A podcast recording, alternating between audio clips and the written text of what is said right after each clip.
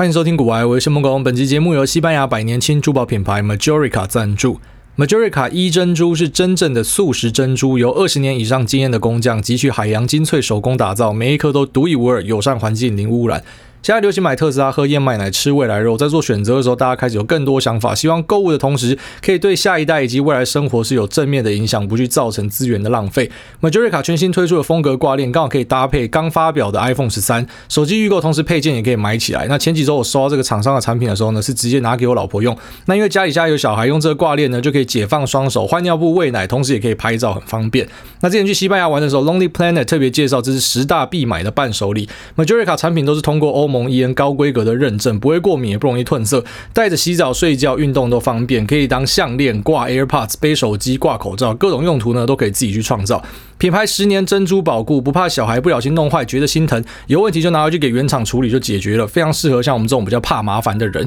那这是 Majorica 推出我们这个 iPhone 独家的本多终胜风格挂链，原价是四千八，透过这个链接去购买呢，只要四二八零，再送价值七百九的素食皮革 AirPods 包包，产品礼盒包装精美大方。心意美丽两不误，输入 G O O A Y E 享全系列产品八八折优惠。现在购买中秋聚会、双十节出游都是成为众人的焦点。那工作辛苦犒赏自己，送老婆、送女友真有心。送礼首选 Majorica 一珍珠。下方链接附上更多商品的资讯以及购买的专属链接，在这边提供给所有需要的朋友，在这边就帮你解决送礼物的问题。如果刚好最近是什么结婚纪念日啊，还是说什么你们认识几周年啊什么的啊，那这个礼物呢送下去，女朋友跟老婆应该都是很开心的啦。啊，可能送老公的话应该也可以啦。好了，那这边提供给所有需要的朋友们。好，那我们昨天美股群那边还是蛮热闹的，就本来以为应该已经没有多少人会想要看 Apple 的发表会，结果还是很热闹。那我觉得最北烂就是大家每次在一个新的产品丢出来的时候，就在下面刷价格，就猜它是多少钱这样。好，那其实大家的感想应该都是一样，了无新意，而且其实大家一直在期待 One More Thing 啊，就它会不会丢出一个新的震撼弹这样，结果都没有。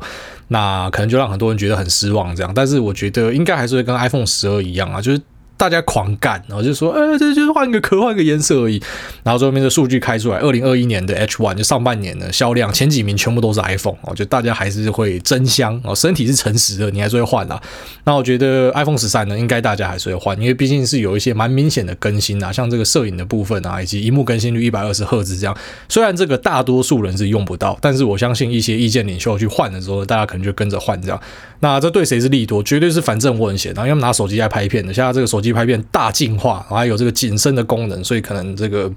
未来他们拍出来的东西会很酷，这样，那也会让更多人想要跟进吧。我想法是这样啊。那其实今年的这个苹果呢，我觉得这个发表会上面就很走那种馆长的风格，就什么都是最顶 Pro Most Advanced 啊，New Upgrade 什么都是最新最屌最顶这样，就像馆长就什么东西都是最顶啊。小雨把那最顶的拿进来哦，什么都是最顶的。那其实卖东西本来就这样啊，你要跟大家讲说你这东西强在哪嘛？哦，只是苹果就是把这个推到一个新的极限，那就什么都是最顶、最顶、最顶这样。那当然，这个最顶可能对很多人来说是一个很没有感觉且很无效的一个更新。那举例来说，它把这个速度升级一点五倍，其实大多数人你是感觉不出来的啦，因为你你用手机就是用 Line，然后 YouTube，然后可能看个直播。了不起玩游戏，游戏还未必玩到什么最新的三 A 大作之类的，所以大多数人对于这种手机的升级那个效应呢，应该是很小很小，就没有什么样的感觉啊。那反而我觉得大家会去专注的是那种哦，就算讲起来很北蓝，就是什么天风蓝哦，天风牙控车，那大家看到这个天风会很想笑嘛？怎么用这个取名字？因为那 Sierra 是山的意思啊，所以哎，可能就是因为这样的关系吧，哦，所以就做了一个这天风哦，天上的天，山峰的峰，然后蓝天风蓝还蛮漂亮的。那可能换机的主因反而会因为是颜色跟它的机壳，就它的长相这样。那虽然讲出来，有些人会完全嗤之以鼻，觉得说谁会因为这样换手机？但是我觉得不要低估果粉啊，果粉就是会因为这样换手机，我就会因为这样换手机啊，颜色漂亮换一下。所以我们对于价格的敏感度可能没有那么高啊，就觉得哎，这个东西呢，只要漂亮啊，我就可以买。那也有点像是因为你 Apple 用习惯了，你知道，其实现在这种手机啊，它会形成它自己的一个生态系，而且特别是像你的什么密码。呃，这个信用卡的的登录的账密啊，银行的账密啊，券商的账密啊什么的，它都已经绑在那个 Face ID 里面了。所以我今天换一个手机，那个换的成本太大了。它它不是只是单纯的就换一只手机而已，你要把所有东西转换过去啊，那个。是很困难的，不只是一个习惯的问题，那已经是怎么讲？现在大家有点像是把生活都赖在手机上。我我相信，我现在问你们，应该一堆人都不知道自己的银行的账号密码什么，反正就已经存在 iPhone 里面，你就跟着用嘛。所以呢，大家可能就是很很自然的你也不会想要再换品牌了，除非这品牌真的做了什么样这个不可饶恕的事情，不然大家应该就会继续的用嘛。所以，呃，你就只是把这个旧的 iPhone 给淘汰掉，然后换一台最新的，就这样而已。那可能 iPhone 的使用者对于价格敏感度也未必是很高的，所以我相信这一代的 iPhone 应该还是会卖的不错。哦，那只是苹果的股价表现就比较普通一点啦，所以今年持有 AAPL 的人应该也觉得还蛮无聊的。就是你看着其他的像什么 Google、Nvidia 非要填上去，Facebook，那可是苹果就没什么在动。那其实，在台湾的苹概股也是差不多的状况，就是在二零二一年，其实市况还是很不错，很多电子股、传产股都在这个大力的动起来的时候呢。但是我们发现瓶盖股的表现呢是相对平庸的，甚至是有一点烂，好像被狗干到一样。那瓶盖股里面当然最知名的一定就是像做这个 A 十五晶片的台积电嘛。那这台积电它不算是瓶盖股里面很纯的啊，所谓纯就是说营收占比占多少啊？那今天跟大家讲说，其实台湾没有很纯的特斯拉概念股，就是台湾没有公司是真正的靠特斯拉吃饭。可是台湾有一堆公司是真正的靠苹果吃饭，就是它营收占比一半以上来自于苹果这样，所以其实基本上就会跟着苹果的表现去做动。哦，这边不是不一定是说股价的表现，而是说就是可能，诶，如果说拉货拉得很好啊，或者说什么新的功能的采用啊，那你可能可以先看一下供应链这样，就是供应链可能会走在这个前面啊，就春江水暖鸭先知嘛。其实你去看那些啊，像郭明奇啊，或者一些海外的分析师啊，或者一些什么的。啊，苹果间谍啊，他们可以知道苹果就是这一代做什么，但有些他们可能是认识苹果里面的人啊。但你要想，你要去付钱养一个间谍，苹果的薪水超级高的啦，所以你要去养苹果里面的人当间谍，应该是比较困难。虽然偶尔还是会抓到嘛。那我相信他们的间谍都是来自于这些啊供应链的工厂里面，因为毕竟今天苹果下什么样的单，你就可以大概去推估哦，他他做了一个金属机壳啊，所以这一代呢可能就是做金属机壳这样，你可以大概猜得到他在做什么东西啊，大概是这样子。那只是啊，今年的供应链啊，虽然呃。我必须说，大家猜的是还蛮准啊。除了那个郭明奇猜一个这个 Global Star 说，呃，苹果的 i 十三可能会有这个卫星通讯的功能，然后最后面整个发表会都没讲到嘛，所以啊，这个 Global Star GSAT 呢，就本来一点二 US Dollar 涨到二点六，然后下直接跌回去，然后就躺回原点这样，因为看起来是一个放枪的。可是其他的估计其实都还蛮准的。那这个供应链呢，在发表会之后也是没有动作，在发表会之前没有动作，发表会之后也是没有动作，搞不好就是从此啊这个。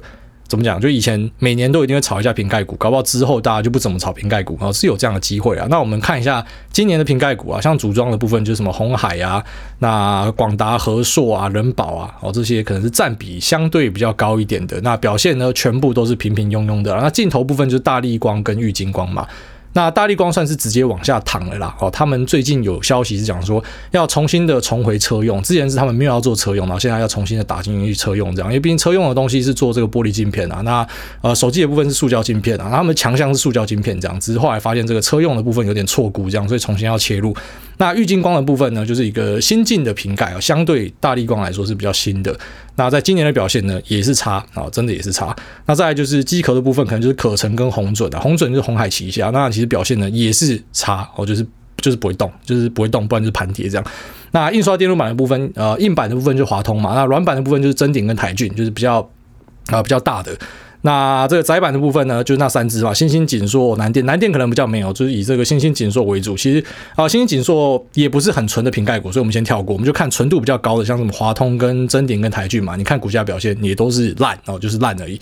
那再来呢，就是封测的部分，日月光哦，日月光的占比还算蛮大的，那它也是整个瓶盖股里面算强的。其实这很讽刺，因为一般来说封测会是。呃，怎么讲？就整个供应链里面相对比较牛皮的，然后因为封测是一个高资本，那。高资本密集的一个产业哦，基本上就是拼价动率啊。那股价表现呢，一般也是比较呃牛皮啊。我们讲比较牛皮，可是在今年呢，反而日月光是整个瓶盖股里面表现相对好的，所以呃，并不是说日月光比较强，我觉得，而是瓶盖股真的太烂，然后就其他瓶盖股真的太烂。那在射频跟这个 TOF 啊，就是非实测距的呃供应商呢，啊，主要就是稳茂嘛。那稳茂的表现今年也是偏差哦，这是我们在年初就跟大家讲，因为其实稳茂的。老板就直接在年初跟大家说，今年是比较保守嘛，也没有什么扩产的计划嘛，最主要就是可能落在二零二二。那看到这个台南的厂会开始试出产能四万片嘛，那可能在。二零二二之后可以注意文茂这一家了，哦，就可能在今年底开始可以稍微去看它。但是其实今年，呃，一样是在做这个二三代半导体代工的部分，宏捷科是比较强势啊。但是我相信在明年可能会是文茂比较强势，但是文茂也没有因为苹果而有，就是你看它股价有什么样的表现，所以一样是躺平。那再来就是 LED，就大家最关注的这一次引进的 Mini LED 嘛，它虽然是一个过渡产品，可是确实是有贡献进来营收。可是其实你像富采啊，那。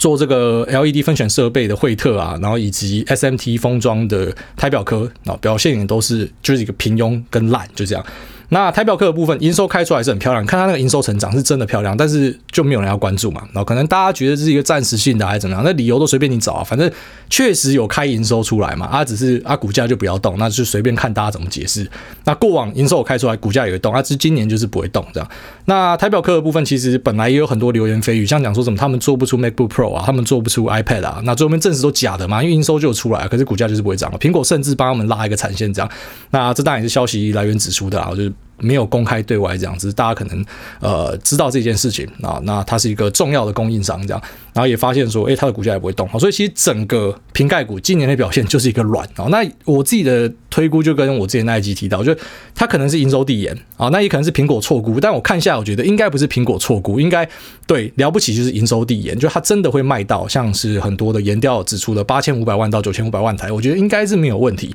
但是呢，诶，这个。供应链股价就是没有动啊，往年会动，但今年不会动，搞不好从现在开始就整个移转哦。以前是每年大家都一定要炒一下瓶盖，搞不好从明年开始，就像我们讲，他就开始去炒电动车，因为电动车是一个更香的话题，而且这个车用的东西呢，很多毛利是很不错的，所以可能啊，比起这种消费电子呢，可能台股找到新欢之类的，反正这都是只能你你边走边看。其实，在台湾你要玩这种供应链，你就必须要这样的素养，你要你要跟市场站近一点，然后你要去相信股价的表现，就是你没有办法在。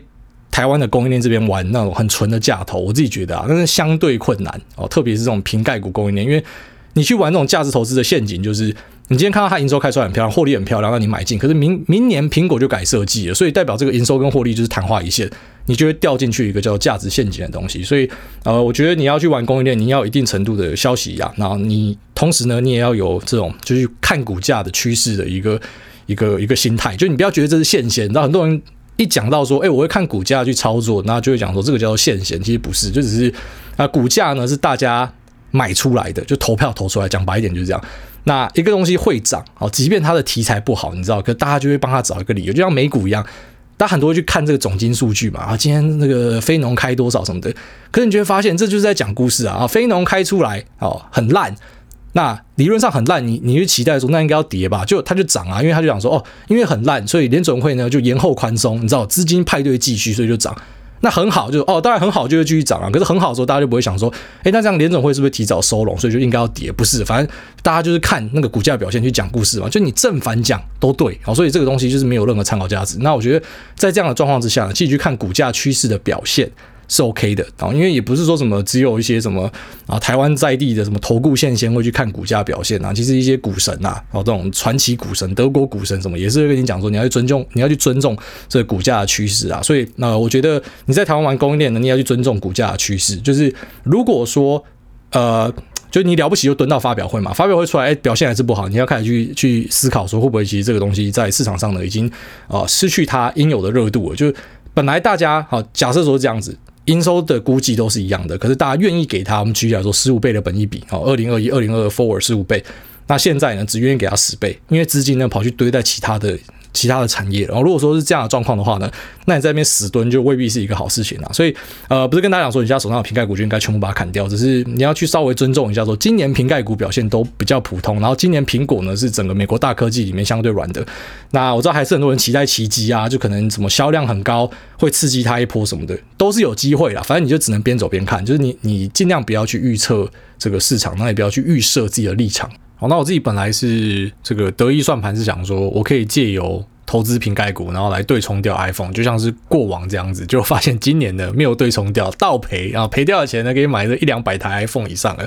呃，就是怎么讲，下好离手啊！你要玩台湾的供应链，就是要有这样的心理准备。那周期不可以做太长啊。如果你今天是买苹果，你就是放着就好。但是供应链哦，还是要注意。你要记得，其实没有一招打天下这种事情。比方说你在 ETF 就使用 buy and hold 跟分期投入嘛。可是呃，如果你今天是要买这种供应链的股票，或者一些短期题材啊，一些什么电动车题材啊，其实你用这个策略是不可行的哦，你还是要自己去注意，要去做一个调整。这样好，那我们就大概跟大家聊一下，说 iPhone 以及整个 Apple 这次有什么样的更新啊？首先就是 iPhone 十三哦，主打的这个系列呢，定价还是六九九、七九九、九九九跟一零九九。那晶片跟 NAND 还有镜头都有升级啊。那晶片就是 A 15 Bionic 这样。那呃，记忆体的部分啊，也有往上加，最大有到一 T 嘛。然后再来就是镜头的模组呢有提升，就是它在摄影的功能有一些精进，比方说我这个微距摄影啊，那电影模式呢，它可以去自动切换对焦，它也可以做出景深的效果，所以才说反正我很闲的，应该可以拍出更帅的东西。那 ProMotion 呢，可以去自动去调整这更新频率，in between 十到一百二十赫兹之间，然后这还蛮酷的。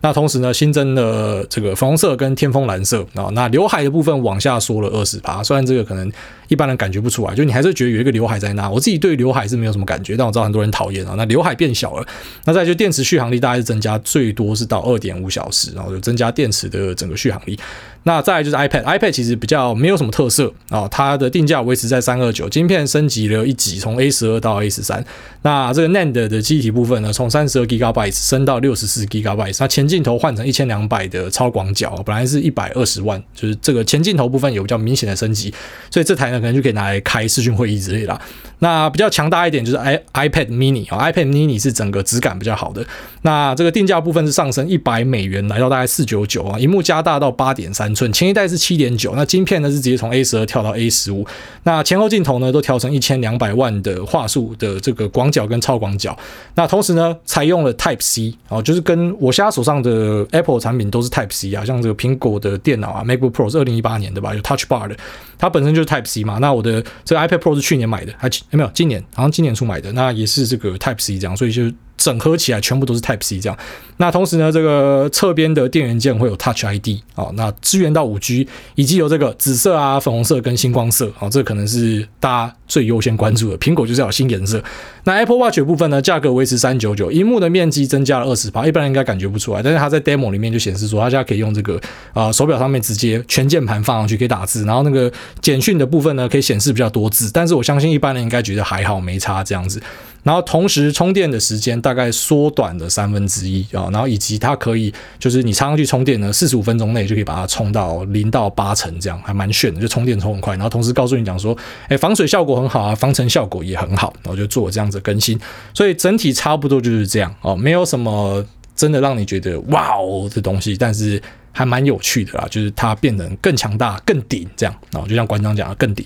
好，那我们苹果话题先聊到这边，我们就来聊一下上次跟大家提到要讲的，就是呃教一个朋友炒股的故事。那这个是在昨天 Telegram 有人提醒我讲说，哎，快点敲完就要听这个故事。哦，不是我故意要拖稿这样子，就我上一集后来是讲那个嘛，就是 Facebook 跟呃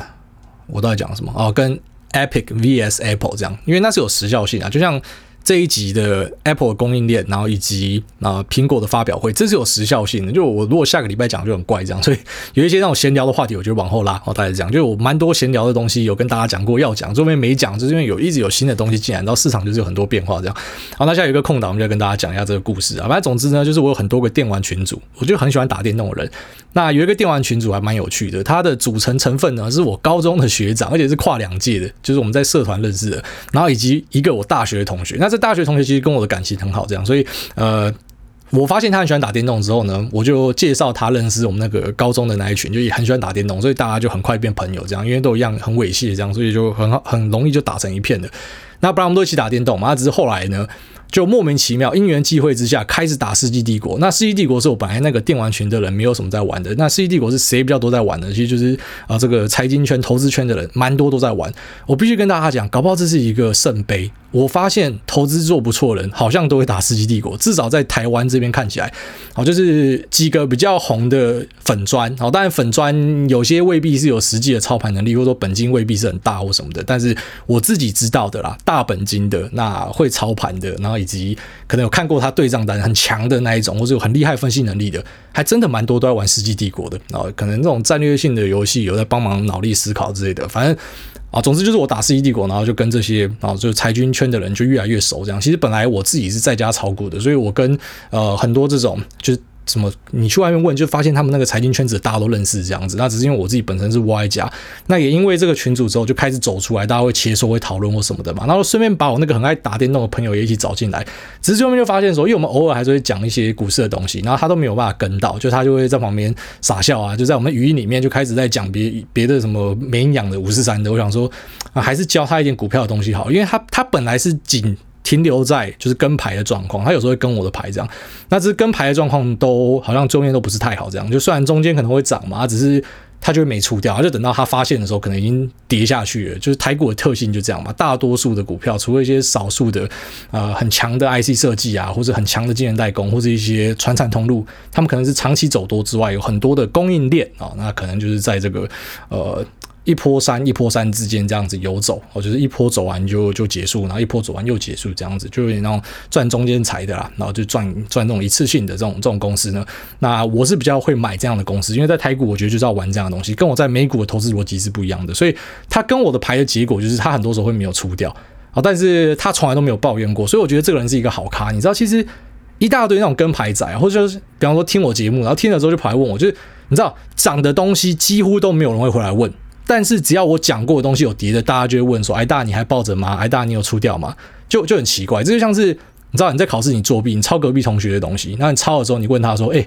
为什么那个 A B C D 没有写明显一点？我抄错了，然后或者说什么？诶，为什么你答错了？不是啊，你要抄，你就会承担这个风险嘛。那他是一个好咖，就他从来不会来问说为什么，他就只是说，诶，你最近买什么？然后知道，他就自己去玩他自己的这样。然后我就觉得说，好啦，我教你一点东西，就至少你自己要会看哦，不然其实有时候你去报一些股票也是很痛苦嘛，因为你报了之后就涨涨跌跌，涨涨跌跌，然后中间可能因为你产业又没有跟得像我们这么紧嘛，所以搞不好，诶，比方说什么中国那边手机下修啊，印度发生暴动下修啊什么的，你就没有跟到这种。啊、事件型的东西嘛，所以你可能就抱着一个山股一个山股这样子，虽然未必会赔钱，可是可能这个心理上也比较难受，你也不知道发生什么事情嘛。所以然后教你一点基本的东西，就你至少你会看这股价的趋势嘛，你会看均线嘛，你会知道整个市场上大的平均成本嘛，你会知道法人进出代表什么意思嘛，那你会知道这个融资成本以及断头的压力在哪什么，就是基本的看盘的东西教他。那同时也教他基本面的东西，就基本面的东西呢，我是刚才讲说，其实这是一个脑力外包的过程啊。你知道像我们这种就是。呃，花很多时间在做股票的人，其实要研究的东西真的太多，所以平常我们会希望尽可能的把所有时间省下来。打电动是因为你要发泄，那是例外。可是像什么出去吃东西、买衣服，你知道买衣服永远就是进去 Uniqlo 或是 Zara，就是同个颜色的直接扫一套这样。因为我没空了，我没有空每天想说要穿什么东西，反正每天都穿一模一样的。对，那同时呢，这个吃东西你也没有时间去想要吃什么。我我老婆每次叫我想要吃什么，说拜拜托不要折磨我，你要吃什么直接跟我讲，我们直接去去解决，或者是我直接叫外送。好，所以。某种程度来说，就是很没有情趣，因为你就是希望什么东西都效率至上这样。那其实，呃，这个东西呢，你要去站在我们的角度想才可以理解哦，就是。我带你出去买吃的，或者我自己出去买吃，那不是说什么三十分钟的事情，那其实超过那三十分钟的事情。三十分钟是你实际上交通来回加上来，可能要流汗，外面超热哦，这个是一部分。可是最主要是因为你又要出门，你又要耗费你的体力，所以你回来要比比方说，对，你是花三十分钟嘛，可是实际上你回来之后，你可能接下来的两三个小时啊，你就是因为外面很热嘛，你被晒到头晕晕的，你都没有办法思考，所以你整个牺牲掉的时间是更多的。所以我们觉得很很很斟酌，就是很很斟酌。我每次要花时间，就是尽可能把所有时间呢都都掌握在自己的手上，这样。所以，像我就跟他讲这个观念，我就说你不可能每个东西都自己去研究，因为那花的时间太多了。所以，你去找一些研究的时候呢，我是跟他这样讲啊，就是说你不要找那种主观性很强的，因为投资是。没有人可以把握自己可以做对哦。如果说你都做对，你就是巴菲特啦。啊，巴菲特都没有全部做对，可是啊，这种一般人你更你更别提你跟巴菲特距离有多远这样。所以我不需要看任何人的主观意见啊。我跟他讲的想法是这样，就是说我们是来做判断的，但是我们可以花钱去让别人协助我们的判断。那协助的方法是什么呢？就可能你去付一些这个报告的钱哦，让人家去帮你写报告嘛，他帮你写说这个啊电话会议里面讲了什么那。你自己去看原文可能会慢一点，人家把你重点整理出来啊，然后同时又是不带着他个人的主观立场，或者说他主观立场虽然有，可是就是写小小的哦，就是你不要影响我的判断，你只要告诉我说你读出来的这个东西哈，你把它。整理出来长什么样子就好，那我自己会做判断，就会跟他讲一些什么台股或是美股，就是有在产出这样报告的人，好，然后同时呢，跟他说你就定下去，你就可以省很多时间。那他也很快发现说这个东西真的可以省很多时间，好，因为从现在开始呢，他就只需要去做判断就好，而且他本来对产业很不熟，但是因为定了这些报告之后，他很快就上手，而且他是一个非常非常努力的人，就啊，就我所知呢，我才刚跟他讲完，他就自己就买一堆书来看这样，所以他其实很快就跟上了。然后之后我发现一点有趣的是，我跟他讲的东西，因为毕竟还是以基本面为主因为你看我就要去定。报告嘛，可是同时，呃，我跟他提醒一件事，就是说我们做的东西周期大概会是落在一个月到六个月之间，就是你不要期待说今天撒网，明天就可以可以收获这样，因为那是一个不同的范畴，那可能是怎么讲？这种很短线的交易啊，当冲隔日冲，其实你在交易的事情，有时候跟基本面一点关系都没有，你根本不是在 trade 一个基本面，你是在 trade 说整个市场的心情情绪。有时候大盘大涨的时候，你看大盘大涨哦，全部股票都在涨。那你说这是因为每个公司基本面都很好吗？就不是，就是因为啊，今天大家都是比较乐观嘛，所以一大堆市一大堆这个市场上的资金追进去，所以可能就导致今年万股齐涨这样。那你去做这种当冲跟隔日冲的交易呢，其实跟基本面未必是有关系。然后但有时候是因为啊基本面的一些消息放出来了，所以促使股价上涨，那可能是有关系。可大多数的状况之下呢，就是一家公司呢，它不会一天就整个营运上有一个什么样呃很关键性的大改变嘛，所以你就只是在交易一个，就市场上一个筹码战啊，有点像这样子。所以我先跟他讲清楚这件事情之后，我跟他讲的东西都是偏比较那种中长期的，教他怎么看一些中长期的一些什么支撑啊、压力啊，那怎么样叫转折啊，然后以及啊、每个公司，比方说我们今天如果是要玩这个功率半导体，要玩记忆体，要玩这个啊瓶盖股啊，那可能在什么时候进去是比较好的、就你不要每个都等到旺季才进去嘛，因为旺季进去就是大家都已经知道好消息了，所以怎么样去找一个比较好的切入点啊什么的，就跟他讲这些东西。其实后面就很意外的发现，就你跟他讲了一大堆东西。然后等一个礼拜之后，你回头一看，发现说，干这个家伙已经开始在玩当冲了，所以你就会吓到，就是说，原来为什么这么多人最后面都会回去做当冲，就是很多新手都以当冲开局。我觉得就是那种，他可能就看一只股票一百块，然后明天变一百零五，然后后天又变回九十八，然后之后就开始去思考说，我干嘛要让它变成一百零五又变回九十八？为什么不要一百零五的时候就赶快把它收割掉就好？对，讲是这样讲，没错。然后可是，比方说变一百零五，你把它收割掉，然后变回九十八，可最后面变一百一。那你最后面反而变成你你赚的是更少的，就是你做一个短的，然后你赚到更少的。可其实做短线也未必是坏的。好像他最后面就整个直接切换去做当冲，我整个傻眼之外呢，然后其实我有跟他讲，就是。短线交易未必是坏的，你知道有很多那种 sharp ratio 跟 Sortino ratio，就是我们讲这种呃呃，你每次遇到回调啊，回调的幅度比较小的一个 portfolio 或是策略呢，往往都是偏向短线的策略啊，这个可能很颠覆大家的想象，一大一大堆人都觉得短线仔一定是不好或什么的，其实每个策略都有它的好跟坏。短线仔他可能未必在一个长波段里面赚的比你们这些长期持有的人来得多，但是在每次的回调，他受伤一定是比较浅的。所以像那种当冲会赔到烂掉的，你一定是熬单啊，不然就是你可能玩到一个流动性不好的，所以当你要砍的时候，可能就滑价之类的。不然呢，就是你一定是哪里做错什么事情。就是一般来说，你在做这种当冲交易的，特别是那种很强的当冲者，其实他们的那个回调都很小。就是你今天假设把净值画成一张图的话。它的回调都很小，甚至是有点像是那种呃爬山爬一爬拉平，然后再爬一爬，微微跌一点再往上爬这样。很强的交易者，他的整个净值会呈现的是这样。那如果说是一个波段交易者呢，可能就会比较大的起伏，因为你会跟着一个股票上山下来又上山嘛。可是它可能会有更暴力的表现，所以每个那个 portfolio 的啊、以及策略的呈现呢，最后面会导致你净值变化的那个曲线图会不同。反正就看你适合跟喜欢哪一个。然后最后面我就发现说，他开始去往当冲走了，只是我就。我自己知道，我当冲是一个废物，这样就是我当冲玩不出什么样的的的名堂。我就是从以前到现在，其实偶尔就是会手痒，就想要当冲一下。只是我当冲胜率奇低，就是我在看这种日内的 tick，其实胜率很低。我反而是做那种波段的胜率，我觉得算很高。这样，所以其实相较之下，我知道我当冲很烂，这样，所以我就把它介绍给另外一个，就是我们群里面有一个专门在做当冲的，还蛮强的。然后就跟他说：“干，你教他了。”啊，然后说他也他们私底下也开始去切磋，就是有教他这样。就后面那个人讲说。哎、其实他很强，就是他很有悟性，他真的学超快的哦。然后他最大的问题就是他进错时间。如果他是在今年初就加入台股的话，他应该已经赚烂了。然后就根据那一个很会做当冲的朋友，他的评论是这样：他如果在年初加入，他就赚烂了。可是现在就是一个比较震荡的盘，所以他很多时候会赚不带到钱。然后就算说他是看对，可是扣掉手续费，基本上就是没有赚到钱，就是变成在这个震荡过程中就被耗损掉了。好，所以。然后这个朋友他加入市场呢，就是我觉得最大的体悟就是这样，就是。我跟他讲的东西是偏比较中长线的东西，可是他自己就莫名其妙的往这个短线去发展，然后在短线的发展的过程之中呢，找到了他自己的节奏，可是很可惜的就是市场的节奏不适合这个策略啊，所以说有时候我会跟大家讲说，你要有一点耐性，就这样，因为搞不好根本不是你不行啊，你在那边撞墙撞了半天，然后觉得自己不行，自己是废物，就其实你只是生不逢时而已。但大家也不要因为我讲了这个之后，你就觉得好像抓到浮木，你知道吗？然后就继续凹单凹到底哦。那那个朋友是比较幸运的，因为他被我丢到这群组里面，就里面有很多成功的交易者嘛，所以基本上大家可以直接告诉他说你的问题在哪里。那他很快的也知道说哦，可能就是生不逢时这样，所以可能要换个策略或什么。但有些人他没有这样的一个资源跟朋友的话，他可能就一辈子不知道自己的问题出在哪，然后甚至就因为这样就退出了，就比较可惜一点呐。那我之前在签书会上面的时候，就一场啊，后面两场我跟主办方说就不要举办了，干好累哦。然后同时我看大家这样子，什么六点来排队干那个。我又不是周杰伦，六点要排队冲他小这样，然后大家坐在地上什么，我就看着就觉得很痛苦，你就干何必？所以我后来跟他讲说不要，然后刚好遇到疫情取消掉这样，反正有办了一场啊。那因为大家都来嘛，所以问什么我就知无不言这样。那就有一个就问说这个，那你觉得这个动能交易啊，或者是 AKA 疯狗流啊，哈，那这一种类似追价型的交易呢，你觉得可以持续到什么时候？我想说大概到明年吧。然后就有人超故意的，你知道吗？就把我讲的这个片段就丢去有在做动能交易的那几个粉砖什么的，然后之后他们也分别都有去做出评论，不过都没有要攻击我，因为其实大家私底下哦，虽然有一个是我我自己是认识啊，我们自己就是朋友，然后另外一个其实就是呃，就等于说有有就打过招呼这样子，然后大家都很成熟，讲说他只是讲他的意见，那人家问他，他当然只能回答嘛。我说到明年就最后面你发现，干根本没有到明年，到今年的他妈的七八月，大家就感受到嘛，你去追价的，你今天追，明天被倒回来哦，所以。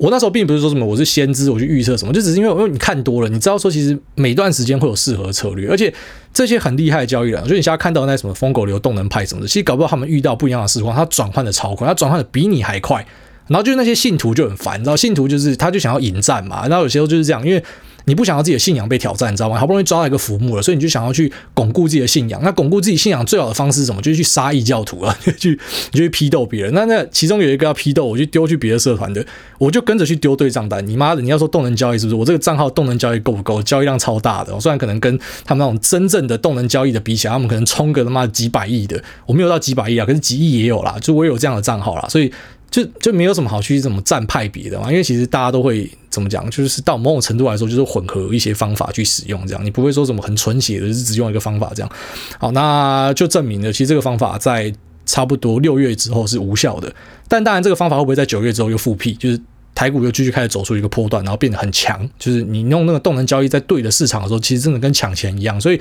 呃都很难说啦。所以其实跟大家分享这个朋友故事，主要就讲两件事。啊第一个就是我开始可以理解为什么蛮多散户一进来会越做越短，我就会做到超级短，然后希望今天撒网，明天收割，就是人性的驱使啊，或甚至是啊、你希望可以把杠杆做更大嘛，什么无本当冲嘛。虽然真的没有无本当冲啊，但是行销手段喜欢这样讲嘛，或者说什么以小博大就全挣嘛。我觉得大多数人做这个都会去死啊，但是。乐此不疲，可能就是因为你知道人性的驱使，你就是越做越短之类的。那再来就是，搞不好他是。呃，除了人性驱使之外呢，他的策略也驱使他会想要越做越短，就是他刚好找到一个适合他的方法。可是同时呢，这个市况是不允许这样的一个策略的哦，就是你想要去追价的，就一个盘整盘嘛，你一追价就被倒回来，你一想要放空就被往上嘎，所以就很痛苦嘛。但搞不好你在对的时间就对了，因为也不是只有我说，是另外一个专门在做当冲，他讲说哦，他如果在不同的时间点，这个家伙应该会赚很多钱。所以，嗯、怎么讲？有时候不要气馁，我搞不好只是你生不逢时啊，你现在这个这个策略是不不适合这个时间点的，但是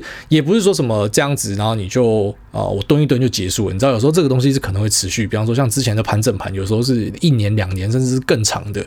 那在这过程之中，难不成你就完全不要接触股市了嘛之类的？要么就是你要很灵活的直接去换策略，要么就是其实就谨记我一开始跟他讲的，你这么会做生意，这么会赚钱，你就做这种被动投资，其实也是很舒服的事情。所以要一直知道自己是有这个方法的哦，你是有选择的。就像那个工作一样，你知道工作会搞到自己压力很大，很想死，每天不想去上班。其实最主要就是因为你没有选择，没有选择这件事情会让一个人感到非常绝望。但是如果你知道你都是有选择的，其实就只是你要不要而已。我相信整个心态上会轻松很多啦。好，那就希望这个小故事可以为大家带来一些体会啦。接下来我们进入 Q&A 的部分。第一个累的跟人一样，他说大家都知晓的投资方法就无效？问号。如果有某个可以赚钱的投资策略都被大家知道了，可能就无效。诸位上次说留言大概一天到一天半前都会被念到，不不知道是否公开。之后这个时间点也会无效了，所以来试试。叉 T I G 矮宝好可爱，皱眉的样子已经有小大人的思考模样了。恭喜诸位当爸，感谢一直以来的分享，希望可以一直录下去，要感谢你。那这个大家都知道的方法就无效，在 Podcast 这个应该是不适用，因为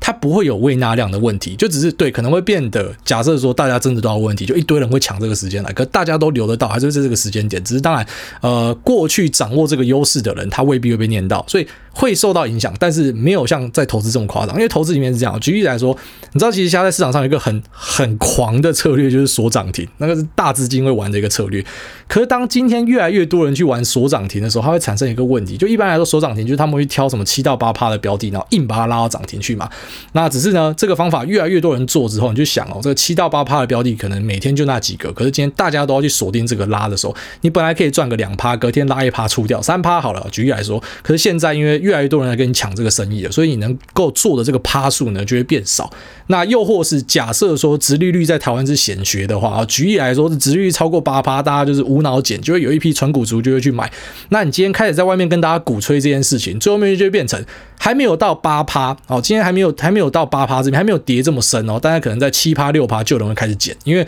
如果我真的要等八趴，我会等不到，因为前面就会被人家抢走了，就差不多的意思啊。所以其实每个策略会有一个胃纳量，但是在这个 podcast 的例子上呢，我觉得应该是还好。下面因为这个徐蛮他说汪汪汪喵喵咳咳咳咳咳，先给挨大咳三秒。原本要有一样的标题风格，但身为一个男的说挨大或 Lisa 可爱，我怕被态度矫正。那这几天在群主看到有人去恒大维权。然后新闻有看到恒大有国外公司持股。那想问一下，大有什么看法？另外，我要吹捧 GG，GG 真的是神，让我躲过好几次的大跌。在科技业，人们会在机器上放绿色乖乖，因此我认为每一个投资者都应该要在电脑桌前放支卡比之心，下单前默念 Love GG 三次，绿色乖乖守护科技业，推高股价，GG 守护你我持股，让你我晚上都能够安心入睡。然后上次说节目助眠，其实读书累的时候听节目反而会有精神。那最后祝来大陆 Podcast 不再想咳，全家健康，超过 GG 可爱。那。P.S. 上次说九月九号要被世人记住，是因为这个啊，Novavax 事件救救 NVAX 哦，这个还蛮屌的，就居居红到国外去啊，他也买了这个 Novavax，然后直接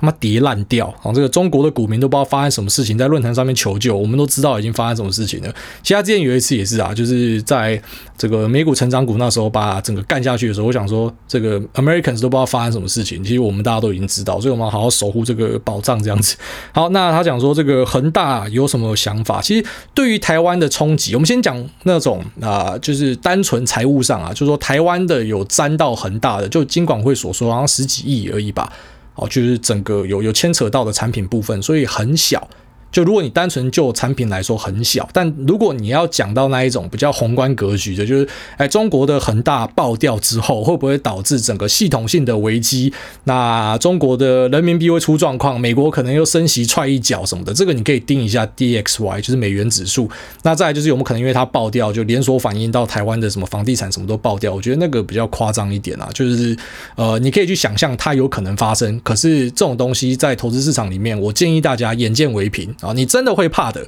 啊！你真的会怕一个这种连锁反应的。好，那你等到大盘假设出现一个不正常的大跌两三趴，你就把部位直接他妈砍掉一半减码，可以，我可以这样做。可是呃，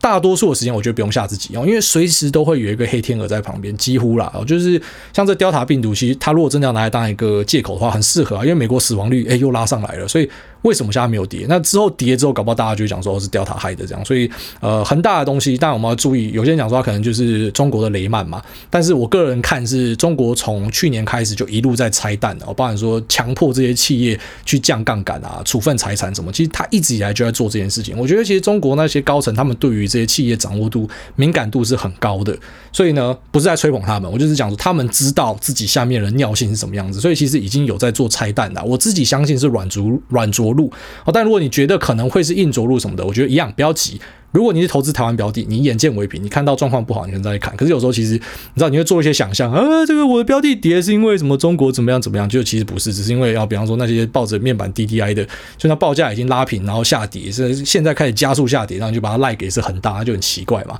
我觉得还是以大盘为主。如果你发现台湾的大盘开始有不正常的表现，然后中国这边连环爆串在一起，你觉得合理，你可以去做减码。但是我个人建议大家不用。就是提前去做一个什么超前部署啊，然后就你看到之后再做调整，这样，因为其实随时都会有坏消息，真的啊，市场上随时都有坏消息在。然后下面因为这个有 bug 要处理啊，他说好想见你一面，在台北工作的郑同学，虽然已经几年没有见过你了，但是对你的感觉好强烈。或许是因为看到他总是想起你，跟你在通讯软体上纠缠的这一年，到后半段几乎都是以难过的情绪在回应你，让我感觉到似乎没有再跟你继续纠缠的意义，但觉得好可惜。看到你打出，只是把我当做平。平常聊聊天的朋友，心都凉了。我只想，我不只想当跟你在通讯软体上聊天的朋友啊，但对你来说，或许只会觉得莫名其妙吧。晕一个好几年没见面的同学，确实是我太白痴了。但或许是因为见不到，才会如此想念吧。艾大觉得我直接传这串给他看，他会有什么感觉呢？我觉得你可以传啊，就是同时间找好保人哦，可能是你妈还是你爸之类的，这个传下去之后应该直接进派出所。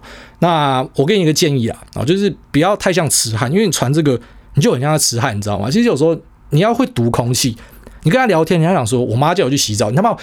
谁正常人聊天，然后你会把你妈叫你去洗澡这件事情拿出来当借口，或者什么我要去洗澡，然后之后就没有回，那就是不想要理你了啊，所以。人家不想要鸟你的时候，你要去认知，你要去看到这一件事情，然后你不要自己跟自己的幻想。在那边缠绵，那边抽插自己的幻想，你要去看一个事实。我就像刚刚前面讲那个很大的，就是先不要想象，先看一个事实。啊，你中国的部位，其实老实讲，中国部位到现在你没有清掉，你胆子也算蛮大的哦，因为它它已经跌这么久了。那在台湾的部位呢？好，如果说你今天看到诶有不正常的下跌，那中国那边又出大事，诶做一点避险，那就蛮合理的嘛。那在交友上也是一样哦，就是你要去看人家的反应，你不要每次都去往自己的那个方向去想象。你今天如果把这东西传给人家，我真的觉得你会直接进派出所。所以。你既然都在留言了，我就给你一个建议啦，然后就是啊，怎么讲，不要晕船呐，啊，就是你跟人家聊天可以啊，但是你不要一直去预设立场，就是人家是不是喜欢我，人家是不是啊，今天这样子是不是怎么样？因为这个对人家对对方来讲，那压力也很大，你知道吗？看到你会有这些想法，可能也是不太好了。所以，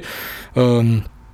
我不知道，我觉得你这样蛮变态的，我所以稍微要注意一下。下面这个卖。外卖咖喱拌饭，他说：“五星吹爆，艾大你好，我是年初初入股市的菜鸡，想问艾大，对于资本开始变大之后，投资策略上有什么需要改变吗？那年初投入自己存的一万美被干到翻掉后，持续投入到目前大概二十万，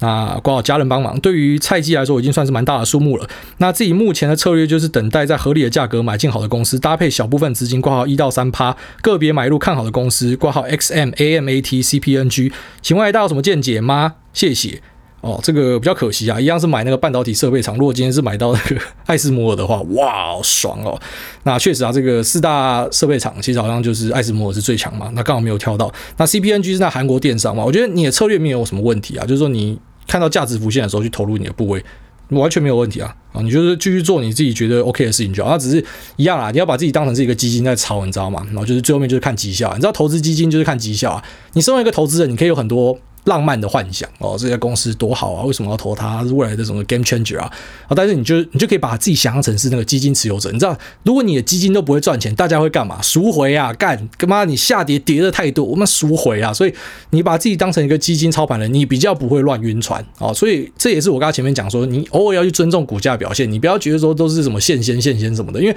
投资人在投资你的时候，他也是看表现。所以你的表现不好，你 performance 不好，那你就是出问题。所以照你这个资金配备一到三趴小部分。持续投入没有问题，我觉得资金调配是 OK 的，但是核心还是你到底最后面报酬率好不好？这样，那一样，如果你是做这种所谓的价值浮现投资的话，不要看太短，因为基本面的东西往往然后不会在什么一到三个月内有什么样的